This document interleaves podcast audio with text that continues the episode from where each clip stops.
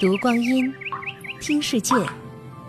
二零一七声音日历，五月十六日，农历四月二十一。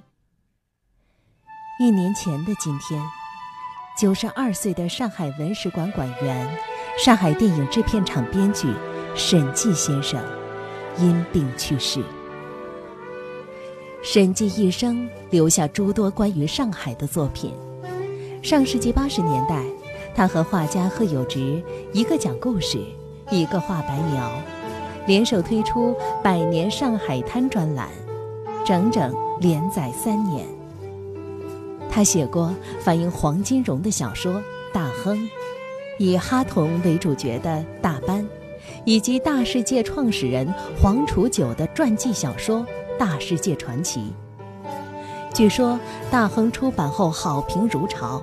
弄堂口公用电话间的人碰到找审计的电话，都亮着嗓子喊：“大亨，礼物来了！”